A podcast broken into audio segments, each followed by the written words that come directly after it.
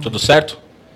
Fala galera, beleza? Aqui é o Jordão, bem-vindos aí aos Incentivadores, episódio 23 ou 21 ou 22. Tem um número aí, eu não lembro. Tem um número, vê aí no YouTube, galera. E se você não assistiu os, os episódios anteriores, assista, tá tudo gravado aí no, no YouTube para você assistir. Caramba, em dois meses, vinte e poucos episódios, é isso? Caralho, é uma insanidade de Os caras são os conteúdo, hein? imparáveis. Imparáveis. Vamos mudar o nome do podcast, os imparáveis. Ô, louco. Muito bom. Ô, Júlio, vai, troca as câmeras pra gente mostrar pra galera. Tem várias câmeras aqui.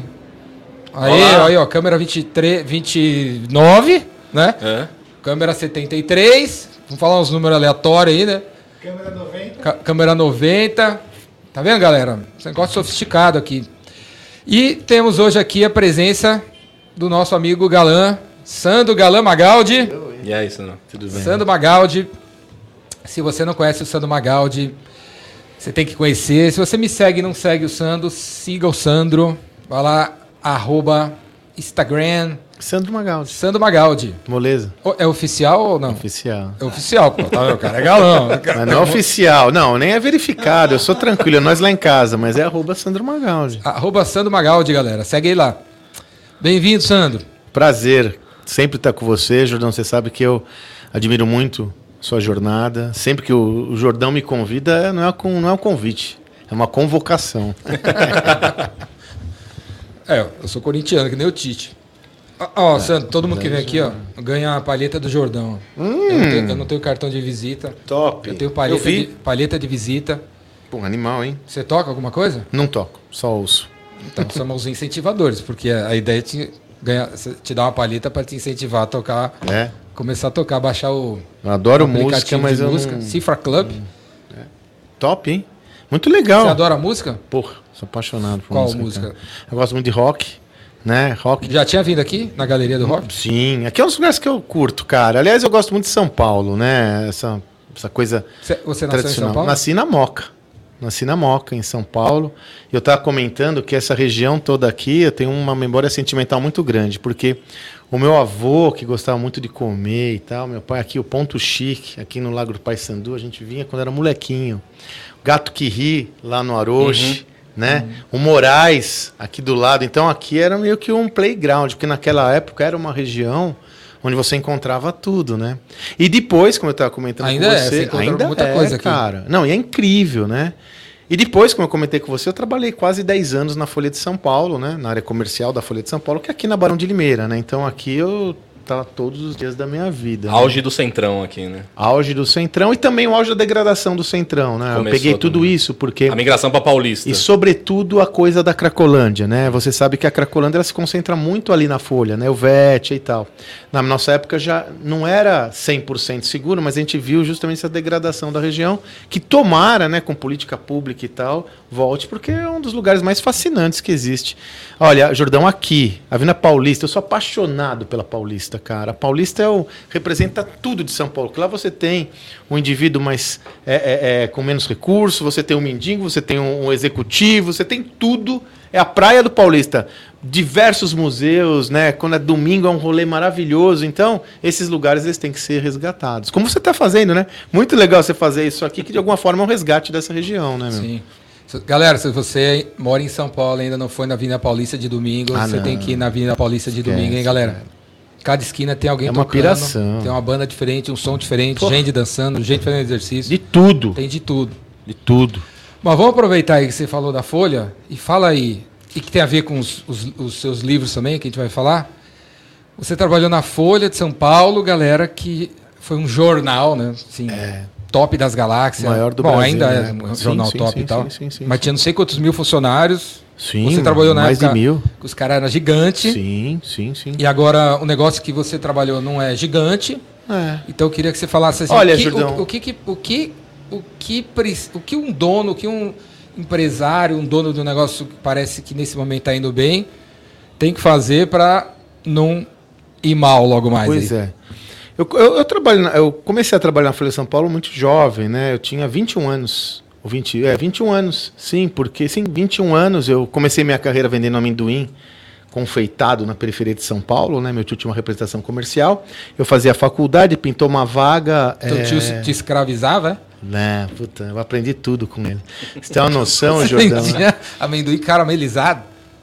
japonês colorido para depósito atacadista, não era na rua, né? Para depósito Ah, atacadista, era né? Eu, B2B? eu sempre fui um vendedor B2B, Ó, cara. chique, eu sempre fui vendedor B2B. De chique. terninho?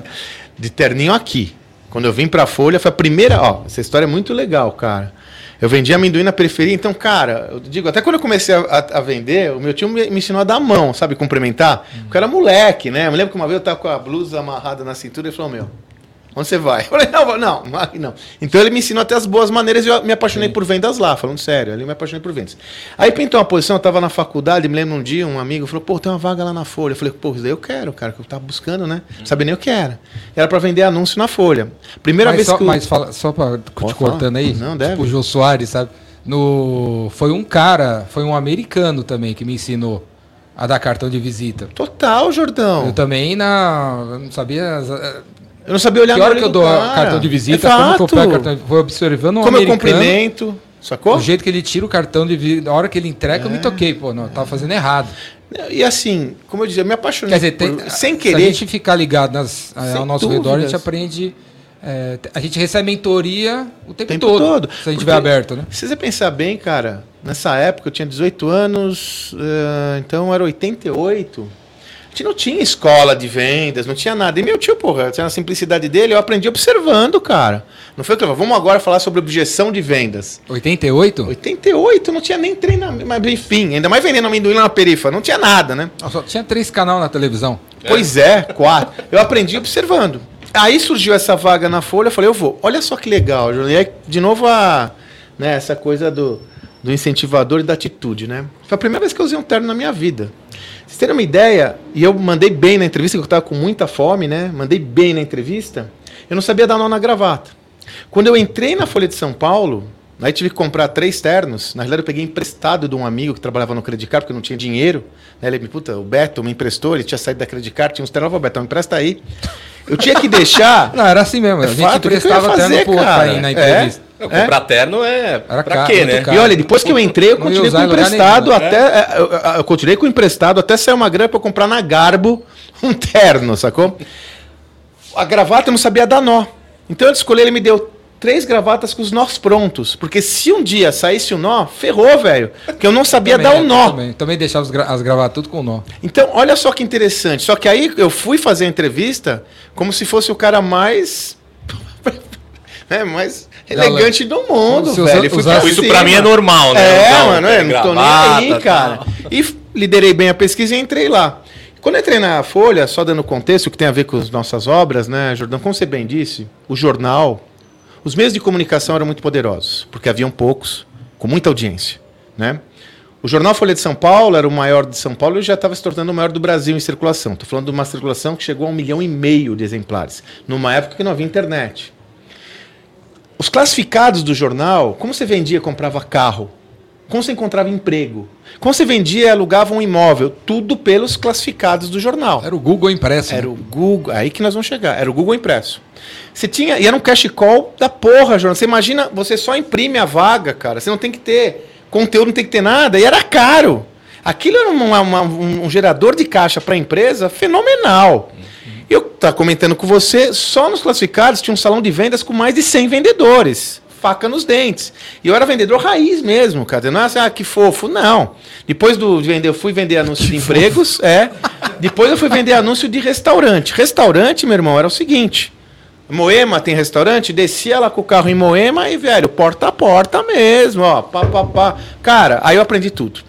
Logo, eu fui promovido, inclusive, a líder. Então, com 23 anos, eu já, gene- já gerenciava equipe comercial com gente mais velha do que eu. Ali eu aprendi tudo.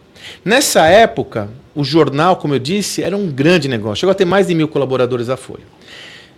Chegamos aos dias atuais. Hoje não existe. O que eu fui contratado para fazer fiz durante nove anos, praticamente não existe mais Sumiu. classificados de empregos, classificados de imóveis, classificados de veículos, porque você não tem outros mecanismos. A tecnologia substituiu esse negócio. E aí você encontra alguns jornais que não entenderam isso e continuam sendo jornais.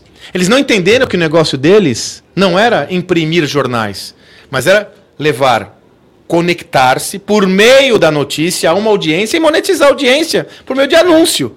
Né? Então, essas duas fontes de receita, o, o- o valor da capa e o anúncio publicitário.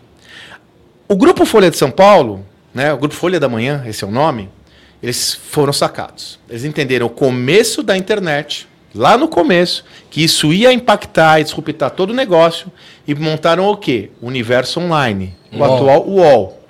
E dentro do UOL ainda tiveram muita dificuldade em encontrar modelos de negócio virtuosos, mas com o aprendizado no UOL, eles sacaram que o maior ativo deles era audiência. E essa audiência que eles tinham à disposição podia ser monetizável de outras formas, que não só com publicidade e valor de assinatura. Como? Os caras têm outras demandas. Então eles pegaram, por exemplo, a ascensão dos pequenos empreendedores com o e-commerce, necessidade de ter um e-commerce. Só que, porra, ter e-commerce hoje é fácil, né? Você conhece muito bem que você também foi pioneiro nessa área, né? Ter e-commerce é fácil, mas na época, cara, como eu vou ter hospedar a minha lojinha, como eu vou ter a lojinha? É aí que eles sacaram que tinha uma demanda que estava surgindo que precisava, sobretudo, de meios de pagamento para viabilizar os seus negócios, né? Então eles começam a montar uma estrutura para negócios virtuais e-commerce, né? Eles compram empresas para isso. E um dos negócios foi o meio de pagamento, que foi quem? PagSeguro. PagSeguro. Eles falaram, porra, eu tenho aqui uma demanda, eu crio um negócio de meio de pagamento, crio o PagSeguro. O PagSeguro foi tão bem sucedido que ele abre o capital na Bolsa de Valores americana, na Nasdaq, e é um unicórnio de mais de um bilhão de dólares. Então o que, que isso tem com tudo que a gente tem feito, né, Jordão? Desde 2018, eu só tenho me dedicado a estudar, produzir, compartilhar conhecimento sobre a transformação das organizações. Esse é um caso clássico de uma organização que soube entender a leitura do negócio, porque se fosse contar só com o jornal, ela não seria sombra do que é hoje. E conseguiu catalisar essas transformações e criar modelos de negócio inovadores e diferenciados. Quem não consegue fazer isso, quem não consegue, primeiro, ter a sensibilidade e o nível de consciência da mudança, não consegue ser capaz de catalisar a mudança. E hoje os ciclos de ruptura são muito curtos. Rapidamente É, tem o negócio do timing da mudança também. né? Cara, que é Se mortal, você perde esse velho. time, É acabou, mortal. né? Você já percebeu que no passado você via assim um mapa, uma mesbla, já que a gente está aqui perto, essa empresa vai quebrar. Levava décadas para quebrar, Uhum. não é? Hoje você olha, quebrou, não é? Você foi Não é? voltou, já era. né? Negócios tradicionais de décadas. Quem muda são as pessoas. Aí a gente fala, né, essa história, não, mas essa empresa. Empresa não existe, gente. Eu sempre falo, por trás de um CNPJ você tem dezenas, centenas ou milhares de CPFs. O que existem são pessoas reunidas em prol de um objetivo comum. Então, se uma empresa ficou obsoleta, ultrapassada, não é a empresa. São as pessoas que estão naquele contexto que não conseguiram entender a velocidade das mudanças. Então, tudo é sobre pessoas. E aí, o Jordão faz um trampo muito legal é há bastante tempo, que é mudar a mentalidade da galera. Porque se eu não tenho uma mentalidade que me ensina a pensar, Jordão, lembra uma coisa que a gente falou faz tempo sobre isso? É sobre ajudar as pessoas a pensar, a refletir. Se eu não tenho capacidade cognitiva de refletir sobre isso, como eu vou entender as mudanças? É, aqui não é pra mudar o seu mindset. Aqui é pra mudar pra mind 8. Mind 9, mind 10. A gente já tá no mind. Olha, tá falando o número aí. Mais de 20 e pouco, É. né? Cada episódio é um mind aqui, né? Mind 20 com 26 já. Então, enquanto vocês estão aí pensando em mudar de mindset para mindset, a gente já mudou pro 12. Ou pro 23, 29. Mas tem que mudar o mind. Mas como é, mas como é que muda o mind aí? Conhecimento, né, amigo? Eu... Porque ninguém quer ficar para trás. Ninguém quer. Vamos mas lá. aí a gente acaba ficando para trás. É. Aí, tipo assim, o que, que a gente tem que estudar para não ficar para trás? Pô, Jordão, Se a gente assim, quiser. É, O vamos partir que- do pressuposto que o cara não quer ficar para trás. é. Mas como é que eu sei o que, que vai acontecer? Ó, pra- você sabe que tem uma história que. Você sabe que eu sou um dos fundadores do meu sucesso.com em 2013. E desde então, cara, eu fui. Eu sempre dei aula. Durante 18 anos eu dei aula no, no MBA da SPM, Dom Cabral. Eu sempre gostei de conhecimento. Então acho que assim, inconscientemente eu já sempre tive esse desejo de ajudar a transformar as pessoas por meio do conhecimento. Que é a Você minha saiu da jornada. Folha e, e passou Eu saí aula? da Folha, fui não. Então, eu saí da Folha e montei um dos primeiros portais imobiliários do Brasil. Foi na primeira onda da- do boom das .coms, final dos anos 90, começo dos 2000, chamava areaútil.com.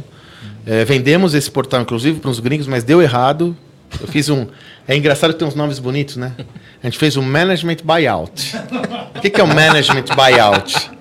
Quando os gringos compraram a operação, eu era estatutário, eu e meia dúzia de caras. Os gringos compraram a operação e estourou a bolha no Vale. Quando estourou a bolha no Vale, o meu nome aqui na reta, né, cara? Falamos, ah, agora, você acha que eu vou constituir um advogado para brigar com os caras? Aí eu fiz um managing buyout. O que é um managing buyout? Eu peguei de volta a operação. Comprei a operação de volta porque eu falei, o quê? Nós falamos, né? Comprei basicamente eles transfer- transferiram para nós os passivos, porque eu falei, melhor eu ter o passivo aqui do que dar uma merda lá. Como eu vou acessar o cara lá? Eu não tinha grana, cara, né? E aí nós compramos um passivo de volta, aí vendemos os ativos para o IG na época. Interessante até que nosso escritório, um puto escritório legal ali na Vila Olímpia. Olha que sorte que nós demos, cara. Eu, eu conheci o Walter, o Walter Longo.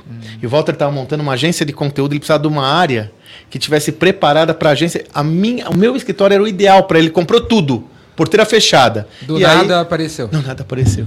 E aí o que acontece? Eu vendi, o, o- vendi esses ativos e saí fora disso. E depois eu saí da- de lá e fui para HSM, onde eu tive uma trajetória Ah, é, que verdade. muito me orgulha, 10 anos também na HSM. Eu sou um cara de relacionamentos duradouros e estáveis. Mas 9 anos na HSM cuidando da área de negócio, aí eu comecei a dar aula. HSM você entrou no começo também. A- mais ou menos. Quase Ela já tinha, já, já era dos argentinos. Eu devia ter 18 anos por aí, né? 15 anos. Mas eu peguei o começo da estrutura da área comercial, porque a HSM ainda era uma empresa, né? Foi maravilhoso, né? Aí eu comecei, a- aí eu concluí meu mestrado acadêmico, eu tenho um mestrado acadêmico, estricto senso, né? E comecei a dar aula na SPM. Aí eu, putz, como eu falei, só na SPM eu fiquei acho que 15 ou 16, não, acho que 15 anos. Pô, você Me tem lembro. quantos anos? 140? 52. é que eu comecei cedo. 145 cara. anos. É que eu comecei Yoda, cedo. o Yoda né? da. Mas então, aí depois que foi surgir o meu sucesso.com em 2013 e tal, por que, que eu disse tudo isso? Quando você saiu da HSM, você foi pro meu sucesso. Ainda tive uma passagem numa agência de comunicação, fui vice-presidente numa agência de comunicação, né? E aí depois eu fui pro meu sucesso, o Flávio me, me, me contatou lá no meu sucesso. Foi legal esse papo, né? Flávio Augusto. Flávio Augusto. Ele falou assim, Sandro, eu tô com um projeto aqui, cara, que eu... Onde é que você conheceu ele? Vendendo. Bem, Vendi você- patrocínio. Para pro- ele? Sabe o que eu vendi pro Flávio? Eu tinha um, eu, eu falo isso, cara. um dos eu tenho um badge no meu currículo que é vender alguma coisa pro Flávio. Que você, tá, ligado- você também vendeu, mas tá ligado que é difícil, né? O Flávio é gosto duro. Eu tinha evento, não tinha? Sabe o que eu percebi, Jordão? Olha só, de novo, vendedor, né, cara? Porque eu era um diretor comercial, mas eu sempre fui um vendedor, bicho. 18 visitas na semana, a parada é no ferve, né? Eu tô lá, né, meu? Evento para 5 mil pessoas, 4 mil executivos. Sabe o que eu percebi, cara? 80% da galera usava o headphone Sim. para tradução. Eu falei, caraca. Os caras todo dono, ninguém nada. sabe inglês. Né? 80%. Eu falei, opa, vou descobrir um produto. Eu criei um produto. Patroci- a escola de inglês oficial dos eventos. E o cara patrocinava Da o... HSM? Da HSM. E o cara patrocinava o quê? O fone, o headset. E fui vender pro Flávio. Ele tá começando com o WhatsApp B2B, né? E aí... Só que aí nós estabelecemos uma relação muito, muito próxima. Né? Admiro muito o Flávio, sempre admirei. É, independente de estarmos juntos ou termos estado juntos, eu sempre pagava um pau assim para o foco dele. Cara, o Flávio, quando eu conheci ele, o WhatsApp era realmente uma escola bastante tímida, mas com uma ambição, velho. E mais do que ambição, o Flávio Augusto ele tem uma visão sistêmica ímpar. Eu sou apaixonado por vendas. Agora, ó, Jordão, vou falar. Vendas B2C é classe mundial que o Flávio faz. Garanto. Dá pau em Coca-Cola. Pega essas escolas de vendas aí ferradas. Porque ele tem um raciocínio sistêmico assim brutal e uma liderança, né, cara? Pessoal, Qual que é né? o raciocínio sistêmico brutal? A estrutura. né? Ele montou uma estrutura, um processo comercial, que é o processo da WhatsApp, que é a Universidade da Matrícula hoje, que ele continua trabalhando. Ele tem um processo comercial muito faseado em etapas, que é. Qual que é a tese dele, Jordão? Para que eu possa crescer com escalabilidade, eu preciso ter um sistema comercial que não dependa exclusivamente da forma que as pessoas acham que deve fazer. Então a pessoa que entra aqui tem que saber onde entra e onde sai, como gera lead, como faz pesquisa, como aborda o lead, como gera venda. Então ele pegou toda essa estrutura, faseou, formatou, formou líderes para executar isso e cara é uma coisa. Você tem uma noção? Porque aí eu fizemos o meu sucesso junto, ele compra de volta o WhatsApp e ficou um período aí antes da minha saída com o WhatsApp junto. Eu sou muito interessado, né? Sou muito curioso, falei, eu quero entender isso agora, né? O WhatsApp não era uma escola de inglês barata. Né? O material didático do WhatsApp era coisa de 3 mil reais e tal, já há uns bons anos. É? Cara, os caras fazerem matrícula, fazendo é, é, pesquisa na, na, na- na Paulista e vender um produto de alto valor agregado, para mim, é, eu falei, não pode ser. Eu testemunhei, cara. Tipo aqui, no Lago Paissandu, lá na Paulista, se eu falo inglês, não posso fazer uma pesquisa numa escola, papá, blá, e puxa o cara pra escola e crau, cara. É impressionante, velho. Impressionante. Isso é o raciocínio sistêmico do Flávio, né? Um- Uma pergunta que eu tenho você, é, sobre o Flávio, a gente tem. Você acha que o Flávio viria aqui na Avenida São João, Não tenho sala? dúvidas nenhuma. Você acha que ele viria aqui? Mas zero dúvidas. comeria com a gente um cheeseburger no O Polo Flávio Norte? foi da periferia do Rio de Janeiro. Que isso? Andou de ônibus muito tempo, ralou coco muito tempo. Eu não tenho dúvida É? nenhuma. Assim, nenhuma. Cara, eu interagi com o Flávio, eu fiquei junto com o Flávio cinco anos, sei lá quanto. Cara, uma simplicidade ferrada, cara. Né, meu? Meu, eu fui, na- fui uma vez na casa do Flávio lá em Orlando. Esse é, né? É uma reflexão, Conta aí, estra- conta aí. reflexão estratégica nossa do meu sucesso. Eu fui lá, né? E aí ele fui recebido. Não é uma casa, né, bicho? É um condomínio que você não Palácio. tem noção. Um palácio, é um né? palácio. Mas eu tava no condomínio e falei, assim, vamos conversar ali no, no clube, né? Tem um nome desses lugares, né? Que é um. Um resort. Ah, não, não, sabe ah, aquele é. lugar que recebe todo mundo? Sei. Eu comecei a olhar, Jordão, tinha um monte de. uma- na- nas paredes tinha umas. Não uns pratos, mas umas placas assim, sabe? Comecei a ler lance de golfe, né, meu? Campeão de Pô, golfe. Flávio, cara, não na casa dele, eu tava na área comum. Que era uma área para receber o pessoal, tinha um escritório lá, a gente tava ali na área comum, sabe? Onde tá Sim. todo mundo, tinha um restaurante e tal. É o clube do, do, o clube do da condomínio. turma, da patota. E tava tudo as placas, né? Eu Tiger e Woods. falei, Então, aí eu falei, porra, Flávio, mas que, que essas placas aqui, né? Ele falou, não, uma etapa mundial do campeonato lá do, da, do, do equivalente ao US Open. US Open, do, do golfe, que tem O outro Master. nome, o Mas acontece aqui. E o Tiger Woods tem uma casa ali. Eu falei, ah, tá bom, entendi. A despeito disso, cara, meu, é, é nós lá em casa, velho. Então eu não tenho dúvidas que viria. O, Ele o- come coxinha e espetinho. Na boa. É que Será que ele vai no Polo Norte aqui comer um Quero ver. Vamos levar no Polo Norte. Acho que não, hein? Acho que não. Não, mas eu acho que vocês não precisam exagerar. Não, tô brincando. Tra se trazer o Churrasquinho churrasquinho grego ali, né? o Acho ponto que Ponto chique aqui tá já tá bom. bom, né? Tomar uma cerveja, tá bom já. Tomar uma Isso, Coca-Cola ponto ali, tá bom. chique, acredito Não, ponto chique é quem inventou Bauru. Tá gente. louco. Ponto chique é quem inventou Bauru. Aí é outra história, Outra né? história. E fica aqui na vai. frente, E galera. fica ali na frente. É, aqui na então, Jordão, quer dizer, é, essa experiência toda já, você vê, e lá no meu sucesso, comecei a trabalhar com conhecimento. Tudo isso para resolver, responder a sua pergunta. Quando eu saí do meu sucesso, ó, de 2018 para cá, eu e o Salibão, escrevemos seis livros. Hoje eu sou autor de oito livros de negócio. Mostra aí, Né? mostra aí. Ó, Ó lá. esse é o que a gente chama do quarteto exponencial. Em 2018 a gente escreveu esse.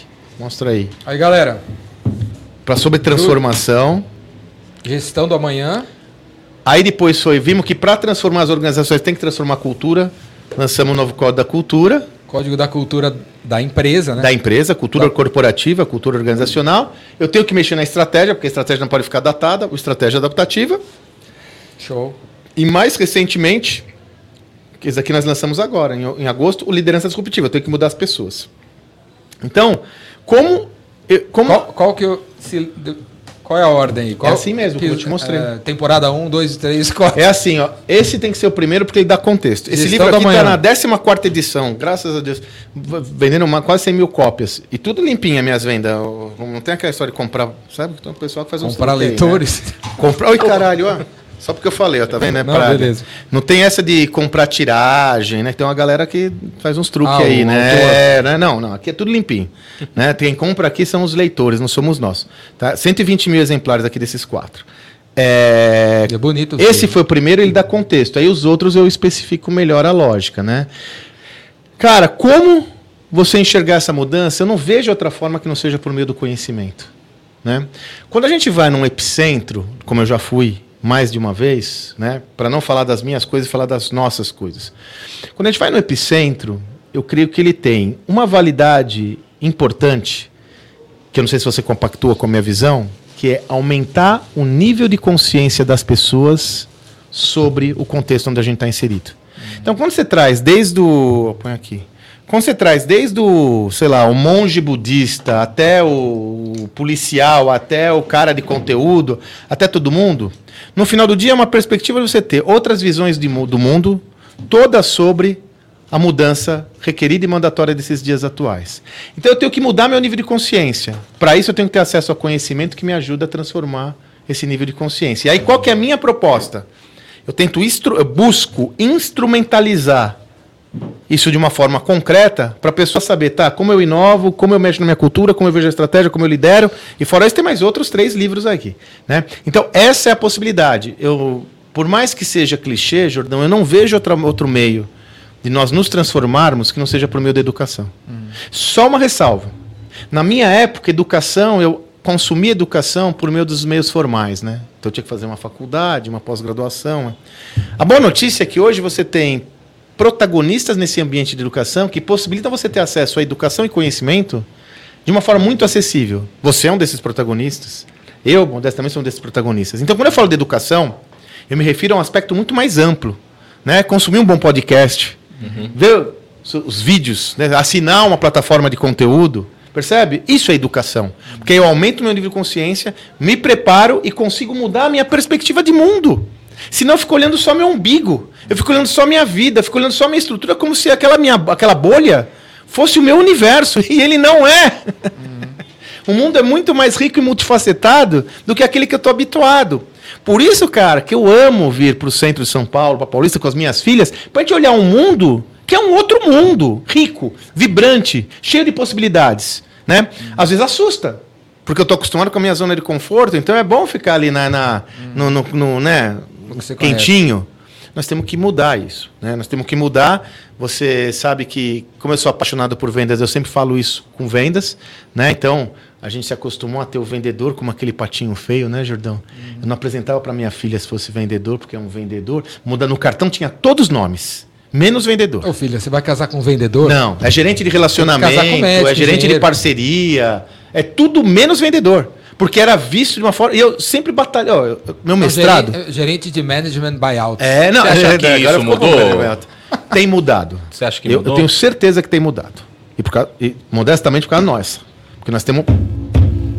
Cara, deixa eu falar. Uma empresa que não vende não existe. Não existe, né? Deixa eu. Ó, eu sou conselheiro de uma ONG que eu mergulho muito desde que ela começou, desde 2014, que é o Gerando Falcões, do Eduardo Lira. Uma ONG que você mergulha muito? Você é mergulhador? Não. Eu mergulho em profundidade ah. para ajudar ele a vender. ah, no negócio cara. Não mergulho literalmente. Ah, tava imaginando você, Fernando Noronha. Já. Não, não, não, não. Essa ONG, ela, o Gerando Falcões, ele não tenho dúvidas que hoje é uma das, uma das entidades sociais mais representativas do Brasil, está inclusive mudando o conceito de favela agora. E lá em 2014, eu comecei a me aproximar com o Eduardo para ajudá-lo a vender. No caso dele, captar investimento. Uhum. Felizmente tem dado certo. Né? Só no último jantar ele levantou mais de 20 milhões aí no, no jantar. É, pois bem, uma ONG não vive se não for capaz de vender. Você percebe? Hum. Uma ONG não existe se não for capaz de vender. Então, por que essa visão pejorativa daquele indivíduo que é responsável por uma das atividades mais, uma das atividades mais nobres de qualquer organização? Hum. Meu mestrado acadêmico foi sobre vendas. E eu sempre disse, eu tirei 10 no mestrado acadêmico. Na, na minha tese, perdão. Eu não sei se eu tirei 10 porque ela era muito boa ou porque os professores não entenderam porra nenhuma do que eu escrevi lá, porque vendas no meio acadêmico sempre foi visto como que é isso, né? É. Eu acho que era boa. Eu estudei a formação do vendedor para entender por que essa visão pejorativa. E sabe uhum. por que tem essa visão pejorativa? Porque no passado, quando tinha menos concorrência do que atualmente, o cliente era escravizado das marcas.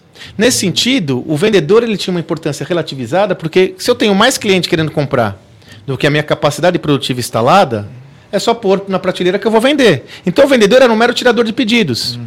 E ele ficou reconhecido no mundo todo como aquele cara na Revolução Industrial que levava, escoava a produção da fábrica para as regiões mais distantes. Que era quem? O caixeiro viajante. Uhum.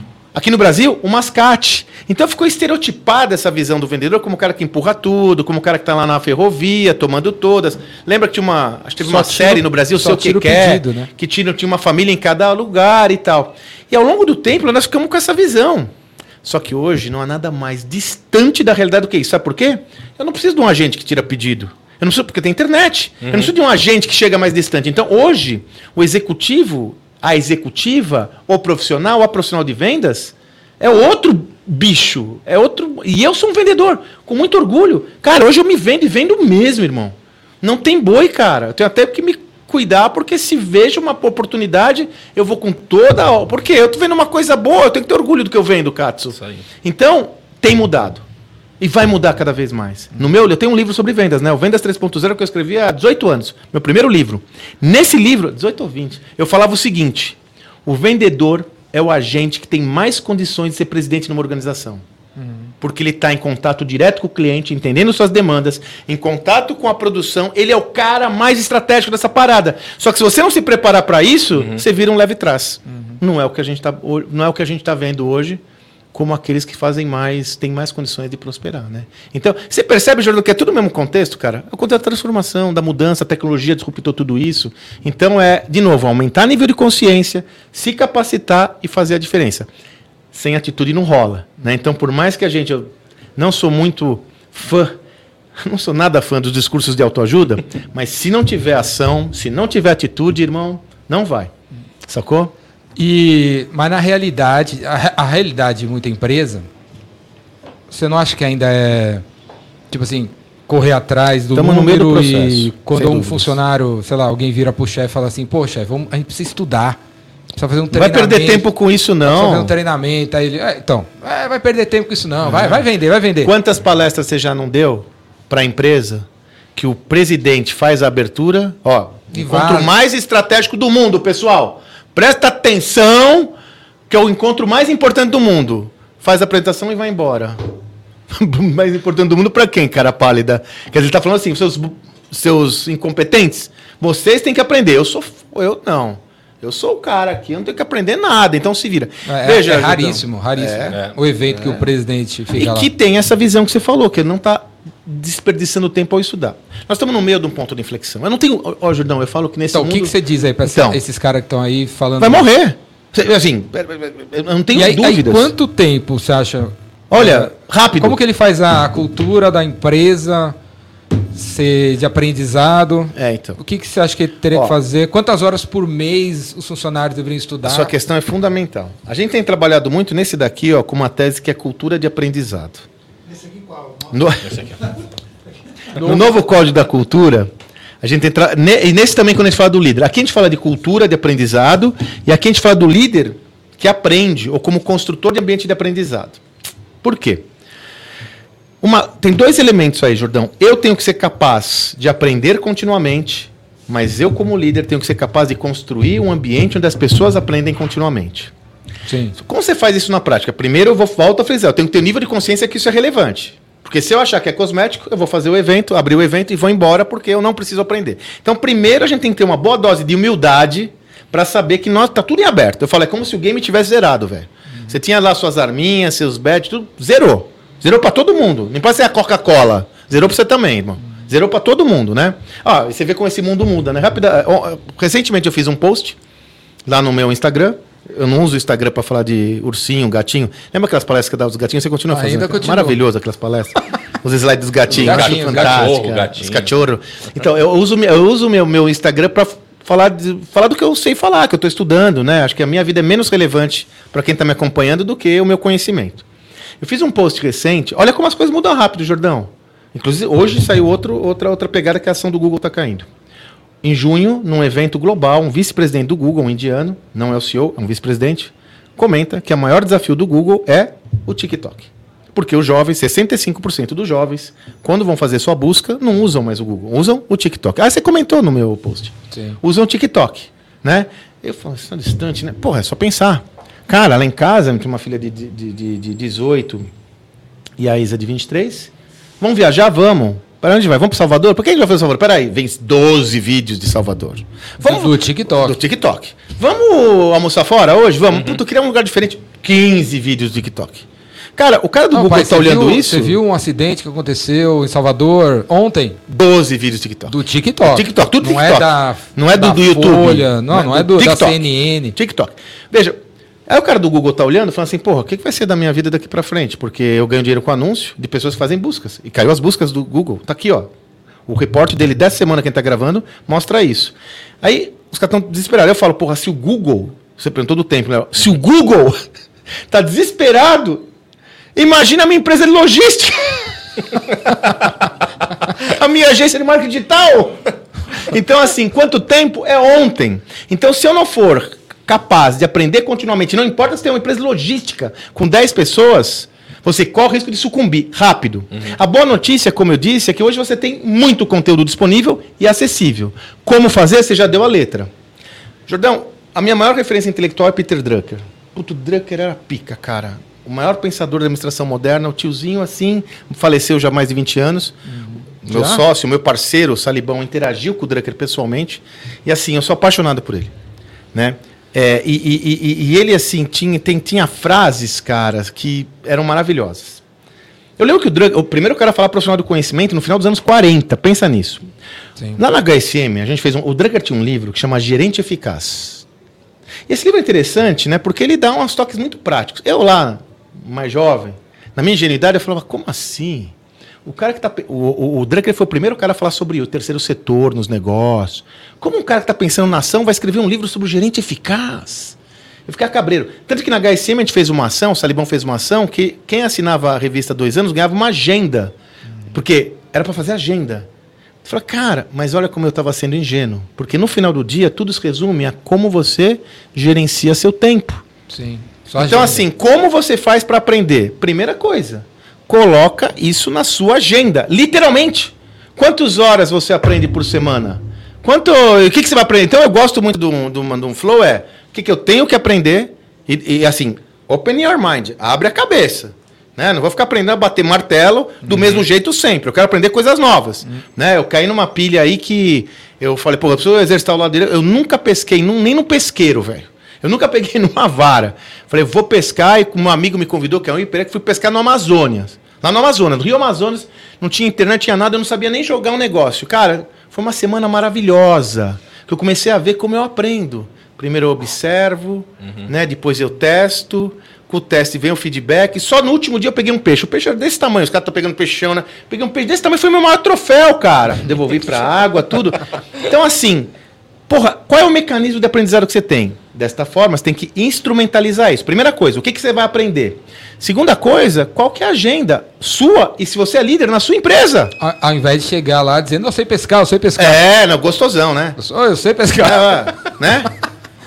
Então, assim, qual é a agenda? E na empresa, coloca na agenda. Porra, pessoal, nós temos aqui que aprender sobre marketing digital, wherever. Como nós vamos aprender, onde nós vamos aprender, põe na agenda. E outra, só que não vale aquela história, né? Olha, então nós temos reunião quarta-feira na hora do almoço. Hum, tem reunião com o cliente. Deixa pra outro Pessoal, dia. não vou poder ir, tá? Ah, acabou, velho. Porra, com o cliente. Olha, Jordão, eu falo isso nas minhas experiências com o Eu sempre gerenciei equipe comercial, né? Equipe cascuda. Reunião de venda, segunda-feira às 8h30. Puta, Sandro, mas ó, o cara da Petrobras, que era meu maior cliente, quer, só pode atender segunda-feira de manhã. Ele não vai atender segunda-feira de manhã, porque segunda-feira de manhã, às 8h30, eu tenho um reunião. compromisso mais importante que eu posso ter, que é com a minha equipe. Faz isso três vezes, nem todo mundo entende a seriedade do negócio, entendeu, cara? Então, assim, mudar comportamento, mudar rotina, mudar hábitos. Tenho que ter uma cultura de aprendizado para ter o hábito de aprendizado. Coloca na agenda, faz uma boa curadoria. Você tem hoje promotores de conteúdo para caramba. Porra, só no seu projeto com vendas dá para o cara. Não, MBA. Dá para o cara se refastelar se o tema for vendas, mas com disciplina e método. Eu, pelo É, menos é assim que hora eu tenho pra visto. tudo, né? Tem hora para tudo. Hora da reunião, hora da prospecção, hora da visita, hora da proposta. Hora do preparo. Hora de A- comer, a gente é muito louco no, no curso de vendas, né, cara? A gente se preparou em vendas, só tem valor quando eu tô vendendo. Cara, afiar os machados, velho. Pra quando eu estiver vendendo, eu tá no nível mais de 29, né, cara? Agora não. Na minha época, aí, trabalhava numa empresa numa época, que era o seguinte, irmão. Oito e meia da manhã, nove e meia da manhã, tocava um despertador no salão de vendas. E ninguém podia ficar no salão. Todo mundo ia pra rua, só podia voltar depois das 5. Aí você fala, cara, mas como eu agendo visita, como eu me planejo? Se vira. Se vira. Sabe o que acontecia? Dois quarteirões dali tinha uma padaria com um orelhão. Tava todo mundo trabalhando na padaria com orelhão, marcando visita. Não tava abundando, não. Marcando visita, fazendo aqui, porque não dá pra ficar no salão. Porra, velho. Vamos aí, né, meu? Vamos mexer, fazer o que acontece, né? Pior que ainda acontece em umas empresas. Ô, né? Sandro, e pra ter essa disciplina, cara, pra criar agenda, pra fazer essas coisas, porque eu acho que isso daí é. Cara, é difícil pra caramba você manter uma disciplina, você falar, é isso, isso. Cara, isso, tem sabe? muita gente que fala sobre isso. Pra mim, vira e mexe, como eu falo muito de transformação, eu falo de cultura, eu falo um monte de coisa, eu, falo, eu não tenho agenda. Isso é, é a desculpa número um e, e entendo que não é uma desculpa descabida. Realmente, a gente vive num contexto do colapso tempo e espaço, né? Se um cliente manda um WhatsApp, se você não responde em 30 minutos, ele acha que você tá de mal, É, né? tá de mal. Entendeu? É, Vai, vai, calma. né? Então, assim. E E fala, ah, eu não tenho tempo. também, a questão né? é, então, a questão não é que você não tem tempo. O que, porque o tempo Você tem. Sim. O que você está priorizando? Então, essa disciplina advém de uma visão da relevância disso, priorizar aquilo que você vai fazer e fazer escolhas, meu amigo. Fazer escolhas. Fazer escolhas. E, e assim, atitude. Eu vou cumprir. Eu, eu sempre digo, eu, eu sempre fui muito focado em meta. Até hoje, cara. Eu trabalho sozinho, eu tenho um chefe mais rigoroso que alguém pode ter, que sou eu mesmo. Cara, eu tenho acompanhamento de meta, nível de conversão, eu tenho um. Como eu sou simplinho agora, eu tenho um Excel que tem tudo. Vai você perguntar quantas visitas eu gero. Visita não. Quanta proposta gera para fechar uma palestra, qual ciclo. Eu tenho tudo. Eu sou obcecado por isso, né? Um pouco mais demais. Então eu sempre fui focado em vendas, em meta. Mas sabe o que eu aprendi depois de 30 anos fazendo isso, cara? O processo te leva ao resultado. Então não adianta nada você falar que você quer chegar naquele resultado se você tiver um processo que seja realmente muito bom. Então, a disciplina vem justamente você desenvolver um processo e executar com excelência.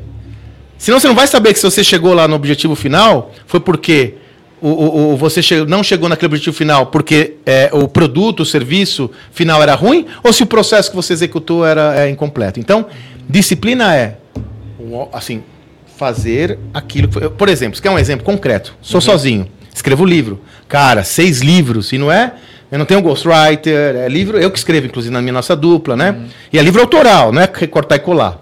Cara, seis livros em cinco anos, cara, é doideira. Como eu faço? Disciplina, cara. Eu tenho, se quiser, eu compartilho. Eu tenho uma planilha de produção de texto. Então, se eu quero escrever um livro com 200 páginas, como foi esse, quantas páginas eu escrevo por semana? Quantas? 13. Choveu, fez sol. Quantas horas por dia? Eu Depende, tem entendeu? Sacou, irmão? Ah, mas é inspiração. Eu sei que é inspiração, mas tem que fazer às 13, velho. Às vezes eu dou uma explicadinha para poder dar uma desculpa. Ah, eu não posso beber no, na véspera, né? Uhum. Não posso pra balada na véspera, não sou de balada, mas não posso beber, por exemplo. Na véspera, porque eu tô escrevendo, cara. É um efeito na memória. Uhum. Tomar um copo de vinho dá um efeito na sua memória, cara, brutal. Aí vai demorar mais. Então, uhum. como você faz? Então, é. Cara, Acho que, de novo, o nível de consciência é fundamental, porque se você não valoriza, aí você fala, ah, não, mas tem outra coisa que é prioridade. É, eu acho que esse negócio da disciplina também tem a ver com é, você não ver o resultado em curto tempo e você já. Então, vamos nas é. Quick Wins. Ó, outra coisa que eu aprendi. Boa! O americano, o americano adora essas frases boas, né? Ele é maravilhoso, né? Quick wins, as, as vitórias rápidas, né? É, ok, só dando uma. Vamos fazer como metáfora o livro? Puta, 300 páginas, cara, faz conta, 13 páginas por semana. Cara, você demora aí no mínimo seis meses, né, meu? É pauleira, né? Uhum. É Mas até cada mais. 13 páginas você escreve é uma quick win um, um capítulo. Você. É. Um capítulo. E aí você. Um capítulo. Um capítulo. Continua motivado. duas semanas eu faço o capítulo. Sacou? Uhum. Eu, é, eu, sabe qual é a metáfora que eu uso? Nós estamos diante de uma maratona. Cara, eu já corri lá atrás. Agora tem uma contusão no quadril, eu não posso correr. Você corre. Você corre corrida de fundo, Jordão? Não. É, corro 12 km por 12, dia. então eu já fiz 25, 24. Quando você faz corrida de fundo, cara, é, você aprende uma coisa: fraciona a prova. 5, 10, 15, 20. Inclusive, quando você faz maratona, tem um efeito muito legal que eu estudei bastante. Falou que o quilômetro 30 é o pior. Qual que é o efeito mental? Falta quanto? 10? Ih, eu já treinei 10 pra caramba, então eu vou tirar de letra isso. Uhum. Eu uso a mesma lógica. Você não vai conseguir cumprir uma maratona olhando o fim. Então, é. Primeiro 5, depois 10, depois 15, depois 20. Quando você olha a obra, cara, tá rolando legal. legal. Entendeu? Então, eu chamo de pane seca essa lógica. Que é você olhar tanto no final, queimar a largada e morrer na praia. Calma, olha o fim e vai construindo. Legal. Você falou de que você tem uma planilha no Excel, você usa algum tipo de software que te ajuda nesse controle? No livro não. No livro eu só uso Excel Hoje nas minhas vendas é tão simples, cara, que eu uso Excel mesmo, é. né? Porque é muito simples. É claro, eu tenho uma estrutura lá que a gente usa, tem um CRM e tal, usa automação uhum. de envio, tem toda a estrutura. Agora, eu nessa minha pegada mais autoral mesmo, cara, eu vou no. Olha, Léo, eu aprendi uma coisa. Quando eu, eu sempre tive a sorte de trabalhar em empresa sem dinheiro. Nunca tive acesso a um puta, um Nem CRM. No, até com o Flávio? Mas era uma startup. Né? A gente não podia, puta, cara, porque a gente tá começando e tem um burn rate alto lá. E eu, eu não sou, eu, minha cabeça não é do. Eu confesso, Jordão, eu não sou uma cabeça dessa moçada mais digital. Uhum. Meu foco sempre é aquele, talvez seja pelo fato de eu ter sempre né, me Sim. matado, cara, não, não é me soa é bem o burn rate. Caramelizado. Né? Os amendoim. Então, assim, né, mesmo lá, cara, lá eu tinha muito mais estrutura, né, cara? No final já tinha um Salesforce e tal. Mas quando eu tava gerando, gerenciando equipe comercial, na Folha, na HSM, cara, na raça. Bicho, na HSM, eu gerenciava tudo no Access, cara. Claro que eu tinha uma, tinha uma, uma assistente que hoje é diretora da HSM, né? Que eu tenho muito orgulho. Aí, Microsoft. Access, cara. Microsoft. Descobrimos um quem usava. Faz 20 anos, mas faz 20 anos. Descobrimos o usuário. Faz 20 aqui. anos, faz 20 anos. Mas é o seguinte: se perguntar para mim assim, né?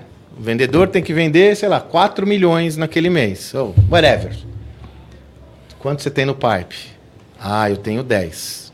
Irmão, você não vai vender 4 milhões nesse mês, porque sua taxa de conversão é 10%, em clientes novos é, é, é 15%, em clientes, em clientes novos é 8%, em clientes já fiéis é, é 20%. Eu tinha tudo, velho, juro por Deus. Aí, revista, quando, eu tinha tudo numa planilha de, de Axis. É o ideal? Claro que não é o ideal. Mas naquela época, vamos lembrar, eu tô falando 20 anos atrás, né? Uhum. A internet ainda estava engatinhando, não tinha computação em nuvem quase. É o que nós tinha para hoje. E eu fazia, velho.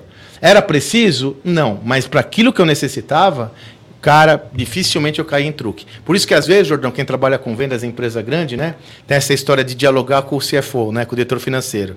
Eu sempre falo, se é um diretor comercial, um líder comercial que não tem acesso a dados, vai falar com o diretor financeiro, você vai tomar uma entubada na meta. Sim. Você não sabe a taxa de conversão, qual é o seu mercado? Não, o mercado potencial é tudo que eu posso vender. Não, não. Tudo que você pode vender não é o tamanho do mercado. Eu posso ter aquela, naquela loja ali mil camisetas, mas o tamanho do mercado é esse. Sim. Então, sem acesso, por isso que esse é um atributo fundamental para todo profissional de vendas, é dominar as premissas comerciais do negócio. Senão vai tomar entubada. Vai tomar entubada, às vezes, do dono, vai tomar entubada do financeiro, que vai ter muito mais propriedade para você do que. Então, eu não entrava nessa, bicho. Ah, não, nós temos 200 páginas da revista, que era um produto que a gente vendia em estoque, né, para vender. Tá, mas ó, historicamente, durante os últimos cinco anos, vendemos isso, nossa taxa de conversão é essa, nosso mercado. Tinha tudo, velho. No projeto de Access. É, dom, é, vendas não é um dom, né? Então, eu gosto de usar muito uma tese. Sabe que eu, na HSM eu, eu tenho alguns pensadores que eu gosto muito. Um deles é o Henry Mintzberg, de estratégia. É um dos pensadores bem sagazes, é um canadense, ele escreveu o Safari das Estratégias, é um cara que brigava muito com o Porter, então ainda briga, mas ele está mais quietinho. O Mintzberg falava que eu, eu, tive a oportunidade de entrevistar o Mintzberg num evento da Expo Manager para 5 mil pessoas. Eu fui entrevistá-lo. O Salib sabia que eu gostava dele, eu entrevistei ele lá no palco. Ele falava que a estratégia é arte e ciência.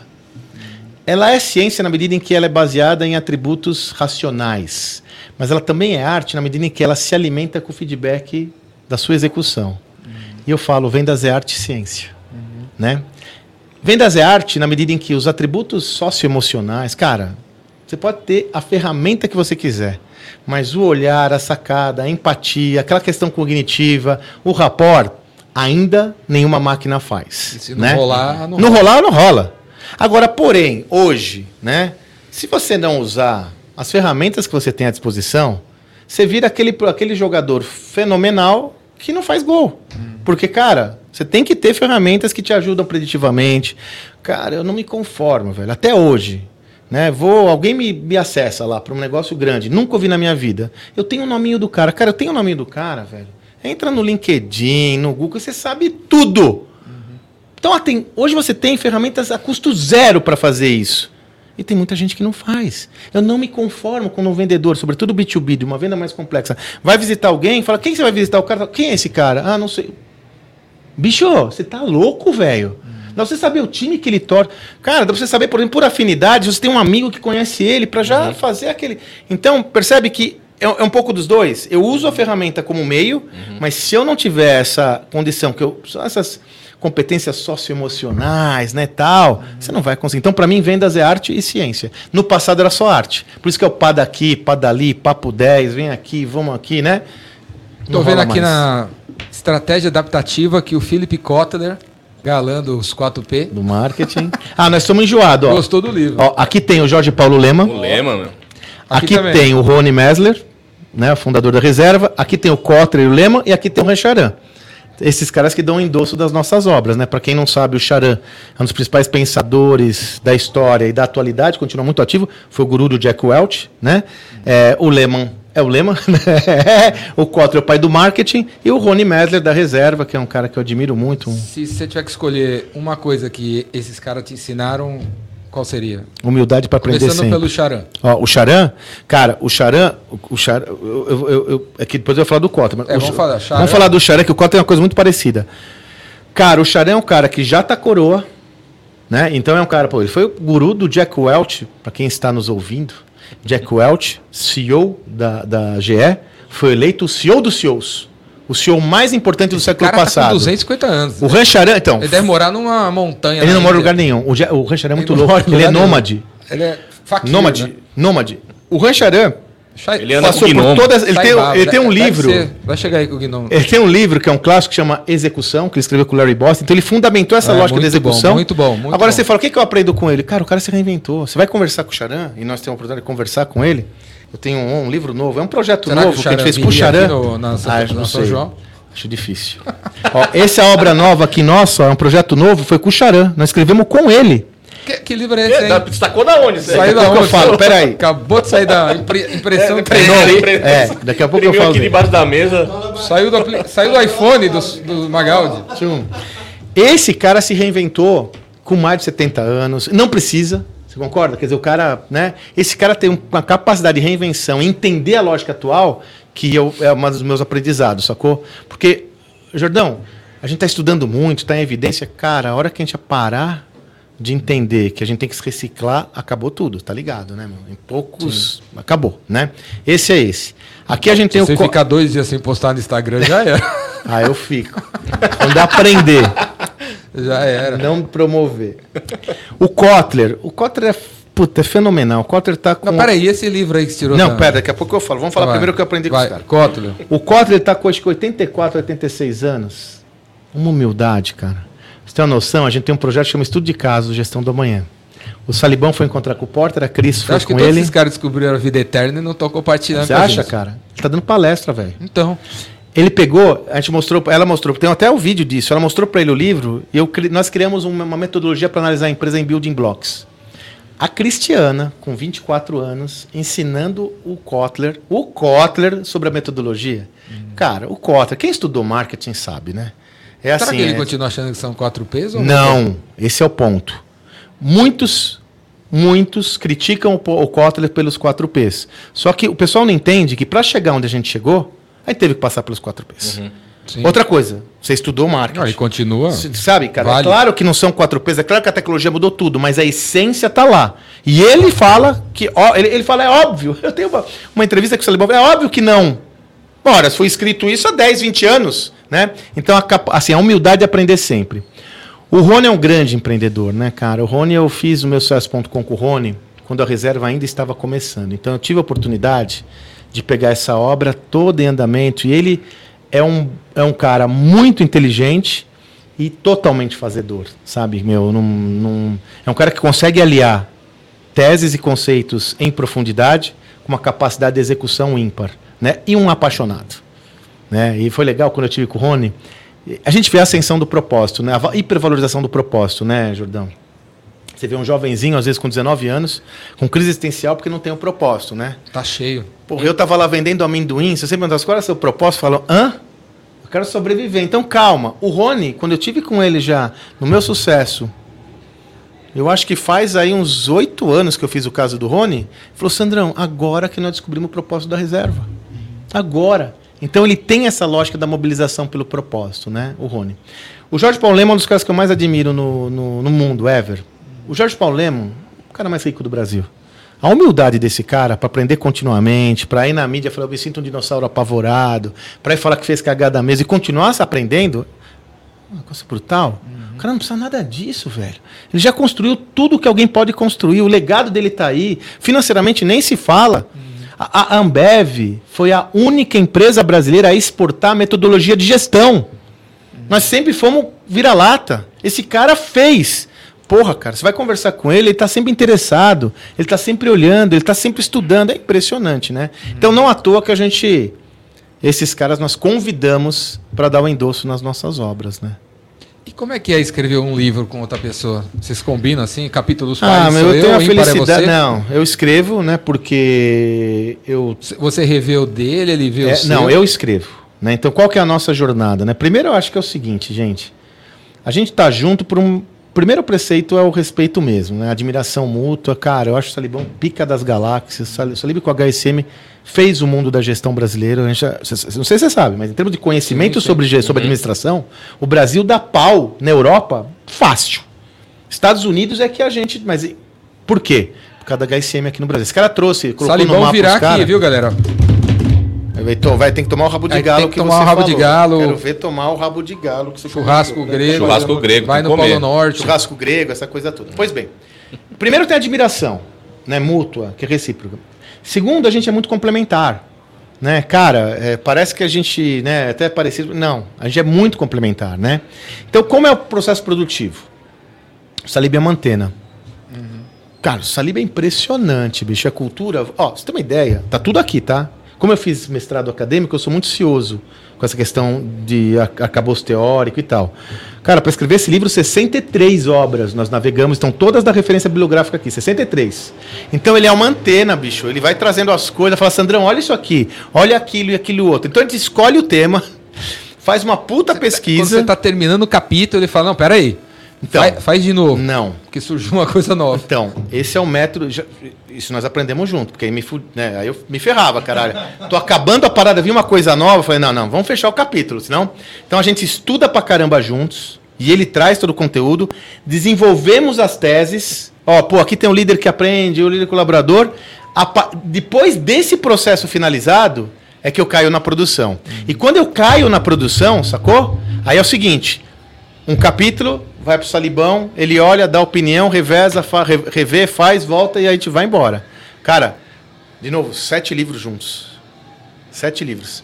Só de 2018 pra cá, seis. Show. É, é- é pauleira, É. cara. É, Sozinho é, uma difícil, em dupla deve ser mais ainda, né? Não, eu vou tirar aqui porque tá tremendo. Ó, deixa eu te falar. é- é- o ponto fundamental é que assim. Não, acho que em Se a, dupla du- isso que eu ia é- falar, se a dupla não Você acha tiver. melhor? Se a dupla não tiver azeitada, velho. Eu acho que sim. É muito mais Aquela fácil história, fazer sozinho. Sozinho a gente vai até aqui, acompanhado vai mais longe, né? Se a dupla não tiver azeitada, sabe por quê? Mas é isso também, Quando tem que tá na conexão dupla, quando aí. você tá na dupla é o seguinte, velho. Você tem uma ideia, pá, escreve, fala. Não é isso. Esse livro. Cara, já tinha escrito 60 páginas. Salibão, vamos, Liderança Disruptiva. Que é o último. Mais recente. O Paulo, o Paulo Coelho fala que nunca pode falar o último. Mais recente.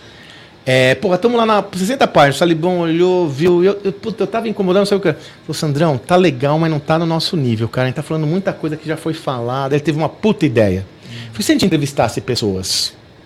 Aí nós pegamos 16 pessoas para entrevistar, mas aí é o Salibão, né? Entrevistamos o Kotler, o Jim Collins, o Rancharan, o Alex Osterwalder.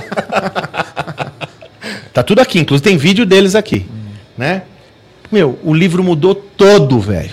Mudou tudo. Só que aí você tem que ter humildade e falar, pô, mas eu escrevi 60 páginas, cara. Never mind. Vamos voltar. Então, eu ter- em termos de praticidade, talvez seja melhor você fazer sozinho. Mas quando você for em termos de alcance, se você tem um parceiro foda que vai te levantar. Outra coisa, te puxa, né? É, vai te puxando. Não te empurra. Tem cara que te. Hã? Não, um cara que tá toda É, o hora. cara que vamos, só vai vamos. criticando, né? Tudo É, que você e ó, escreve, aí você também. Vambora, vamos aí. Puta, é um tesão, né, cara? Ah, a gente escreve, Pô, cara. pra escrever sete livros, cara, você tem que ter, tem que ter essa Oito, energia nove, enorme. per- aí, Perdemos né? a conta. Dez agora. Ó, É, não, esse velho. daqui, ó. Você vê como é essa Sa- história? sa- Sacou um aí, ó. A gente tá acabando essa parada. Né? É, Mais um, mais um, daqui a pouco vem. Isso daqui é muito louco. A gente tá acabando liderança, cara. E, porra, o livro tem um tempo de maturação, né? Então, tudo que a gente Isso podia aí fazer. são as três músicas que não couberam no CD. Não, não é. Não, pior que não é. Cara, eu não quero pensar em livro. Aí o Rancharan procura o Salib. O Rancharan, o indiano, que não dorme, que você falou, Pô, né? me, ad- me adiciona nesse grupo do WhatsApp aí. tem o Felipe Cota, Ran Charan, Paulo Leva. É o grupo do Salib, velho, não é meu não. O Felipe. O... É o grupo do Peter Salibão, Duncan. cara. Aí o Rancharan procura o Salib e fala: olha, olha que louco, Jordão. Cara, esse negócio de inflação tá pegando o mundo todo, né, gente? Sim. É o 10% no Reino Unido e tal. Ele fala, putz, esse negócio da inflação. Tá... Acho que o que aconteceu com o indiano? Ele olhou, essa inflação tá foda. O indiano conhecia todas as nossas obras, sabia que ele tá escrevendo pesado. Olhou e falou, puta, eu preciso falar sobre isso, né? Quem é o país que mais entende de inflação no mundo? Falou, porra, mas tem uns brasileirinhos lá que eu conheço. Ele procura o Salib, fala, pô, eu queria escrever um livro com vocês sobre gestão na inflação. Cara, tudo que a gente precisava fazer, tudo que a gente não podia fazer era escrever um livro, que a gente tá acabando de escrever esse. Mas, porra, Rancharan. Tá pedindo. Aí, ó, caímos dentro em seis meses, nem seis meses, em seis meses escrevemos. Que, por isso que eu digo, não é um livro, é um pocketbook, né? Eu nem, né? Mas, justamente tem esse foco. Vou deixar com você. Gestão em tempos de incerteza. São seis building blocks que a gente desenvolveu de como blindar seu negócio em tempos de alta dose de incerteza, né? Então, vai ver gestão comercial, gestão financeira. Ele é um pouco, do- pode perceber que até a paleta de cores é um pouco de todos, porque Ah. ele, ele, ele, ele é como é que eu posso dizer? Ele perpassa todo, sacou? É, tá Ele agora vai- no ar, nem vai foi lançado Vai ainda. sair em inglês esse aqui? A- a- Agora é com o Charan, né? A gente não sabe, porque aí é, é- o mandato está com ele. Mas nós não deixamos de fazer, né? E galera, o Sandro fez uma um bem bolado aí pra todo mundo comprar os, Pô, tem isso, hein? os livros, né? É isso aí, ó. O que, que a gente fez? Tá o cupom aí que a gente vai deixar, vou te mandei para você pôr no link, é isso? Vamos pôr no, Ó, na área de comentários na área de comentário, se vocês quiserem. do vídeo. Um combo dos quatro livros, 40% de desconto. Ô, louco. Sai sem pila, sai bem, um preço bem legal. Os quatro livros. Vai ter um link pra clicar. Vai ter que ser no link que, o- que o pessoal está colocando aqui agora no comentário, onde quer que seja. Procura o link aí. E quem quiser só o Liderança Disruptiva, que é o mais recente, 25% de desconto e ele vem autografado. Beleza? Nós temos que autografar um monte. Então, ó, o combo, 40 de desconto. Quem quiser, 25 Esse também? de desconto. Não. Esse não, porque a gente nem começou a vender, você acredita? Mas vai agora, em novembro já Novidade tá no mesmo ar, aqui, É, né? vou deixar com vocês. Aliás, eu vou deixar tudo isso com vocês. Nosso compêndio. o compêndio do gestão do amanhã. Ó, galera, eu vou colocar.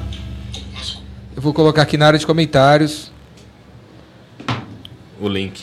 Ou sabe O uma coisa link. que me dá um puto orgulho? Esses livros a gente começou, a, de novo que derrubei, começou a fazer em 2018, Pode né? deixar, pode deixar. É, você pega lá na Amazon, o Gestão do Amanhã tem uns 1.300 ratings, 4.8 a nota. O Liderança já tem uns 50, 5. Você pegar todos os ratings de todos os nossos livros, é 4.8, 4.9. Você, vende mais na versão e-book? Incrível, né? Nem 8% é e-book. Sério? É? O pessoal gosta do livro mesmo. Nem 8% da, do total. Mas segundo a editora, essa é a média ou É a média. você- o de vocês? Não, é a média. A média? É, o livro digital hoje vende-se muito pouco. Ainda? É. Acho que tem uma questão do, do- da frição com o Kindle. É, tem o né? o e-reader, né? né? O e-reader, né? Que o Kindle é mais popular. Tem uma questão de.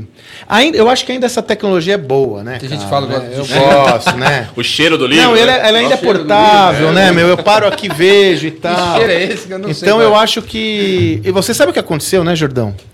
É, Ah, o, Jordão mercado tá dessa- editorial. desse- dessa É. estatística. Ele já. É, eu sou no 100%. É, livro eletrônico. tenho eu, eu já curto mais assim também. Eu sou misto, cara. Eu- O que vier eu traço.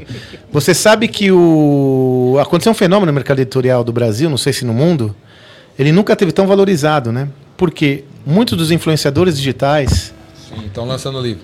para ganhar autoridade. E aí você tem uma ebulição que nunca houve no mercado eh, editorial de autores com muita audiência que se interessam pelo lançamento do livro físico. É, é louco isso, né? Como o digital e o físico eles acabam se misturando, né? É só você ver nas, nas livrarias como isso tá, né? Sim. Então, hoje, para você publicar um livro por uma boa editora, a nossa é a maior do Brasil, é a gente. Cara, é punk. É Pra punk, para publicar um livro. conseguir. Porque Então, elas se alguém estão. quiser- Qual o caminho para quem quer ser Essa escritor? pergunta é difícil, cara, porque. Cara, eu, eu, eu sou escravo do conteúdo e aí eu veria todas as possibilidades, inclusive self-publishing. Hoje você consegue fazer um self-publishing na boa, a- sozinho. agora, né? É, exato, impresso, inclusive. Você tem vários porta vários, vários marketplaces, várias, perdão, várias plataformas que você publica, faz a, a linha visual e ele eh, imprime on demand. Então, eu pensaria o bem, porque, é, cara, é vender, né? quem vai ter que vender vai ser distribuição. o O autor. próprio, né? né? Por isso que a, a editora acho que tem algumas vantagens. Ela dá um endorsement, né? funil grande para você entrar. E segundo, ela tem uma boa distribuição física. Aí você fala, porra, mas física é showroom. Né? Eu estou muito bem posicionado, por exemplo, na livraria, na, na sala de embarque da livraria de Congonhas. Cara, showroom é Tá tudo. mesmo. Tô- Você já viu a Voltei vitrine? Vi, vi. Eu voltei Fez uma lá. vitrine de todos Eu os vi, livros. É animal. Eu ia tirar foto. É animal. É, vim de sair do portão 2, Exatamente. assim. é lá Nossa, mesmo. Uma todos os vitrine com ali. todos os livros. É maravilhoso. Né? Então, é isso. Se você não tiver uma editora, você vai ter que fazer isso. Não a vitrine, mas vai ter que vender. Sandro, uma- é, eu peço para todo mundo que vem aqui mandar uma mensagem para si mesmo daqui cinco anos. Tipo assim, imagina, muito é, boa. uma mensagem É pra ali? vo- é ali, olha para a câmera aí. Fala assim: Hoje é dia 1 de novembro de 2027. Seria, né? Não, você mandar uma mensagem para você Não, em 1 de novembro. né? Tipo, ô Sandro, cara, Tá. espero que você Eu- tenha feito isso, isso, seja isso, seja aquilo. Vai lá. Você curta, E né? eu vou colocar no meu CRM e vou mandar uma mensagem para você Manda daqui a cinco mim. anos. É isso aí. Nesse trecho. Nesse trecho. Querido, com carinho e amor. Puta, eu espero que você tenha mantido a humildade para aprender continuamente, para poder ter essa sede insaciável de aprender continuamente e ser a sua versão melhor a cada dia. Isso que eu espero de você. O resto, a vida dá um jeito, cara. Você sabe que eu fiz um post sobre isso muito louco, né? Que foi um insight que eu tive. Hoje, você pega uma parada dessa, alguém de nós aqui consegue trabalhar com um sistema operacional desatualizado? Ninguém consegue. Né? Sobretudo vai, imagina cinco para trás. então, a gente com os gadgets, nós somos viciados em ter a nossa melhor versão do gadget, concorda? Sim. Eu atualizo, eu sou paranoico. Já tá no automático. Né? Tá no automático. E com a gente?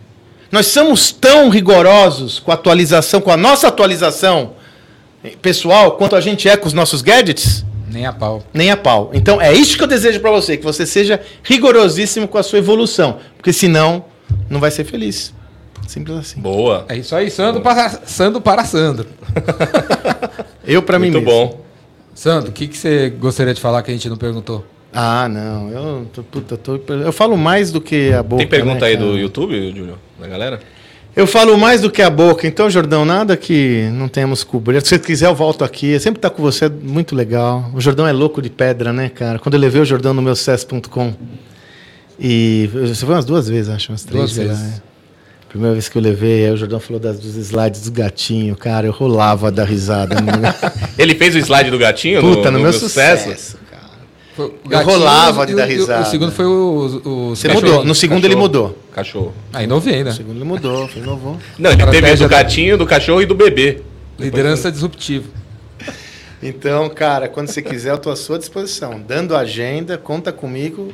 E agora, falando sério, eu, eu reconheço em você, Jordão, um protagonista para sacudir as pessoas, para que elas possam entender eh, e ter a atitude certa, o conhecimento adequado para ir adiante.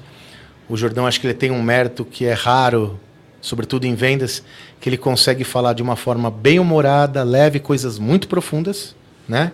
Tão profundas quanto ser proativo e ligar para o cliente, meter as caras, ele consegue falar. Então, cara, conta comigo na sua jornada, porque eu reconheço que você é um dos caras que tem tá transformando o nosso mindset. Mind 8, Mind 9, Mind 23. conta comigo, meu cara. Mais de 13, 14, 15. Obrigado. Toma cara. cuidado com os números. Fala aí, Júlio. Ô Jordão, faltou falar do patrocinador e tem uma coisa que me preocupou. O Magaldi veio aqui, falou do- da casa do Flávio Augusto, água, a gente limpou com estopa. Isso não, você não está preocupado? Com a estopa? Limpamos com estopa a água. E atrapalhou o Ih, cenário, né, meu? Tá, Tá bom, tá tá bom. bom, tá lindo. Tá limpo lá. Falar nisso. Cadê quase- Boali? Boali, você não mandou o raps. Você não mandou. Rodolfo, Renato, Rodrigo. Rodrigo. Você não mandou os raps, hein? Ainda dá tempo de mandar os raps pra gente aqui, Boali. Galera, Boali, show de bola. Não é nosso patrocinador. Mas a gente gosta. A gente gosta. Não é ainda. Ainda não.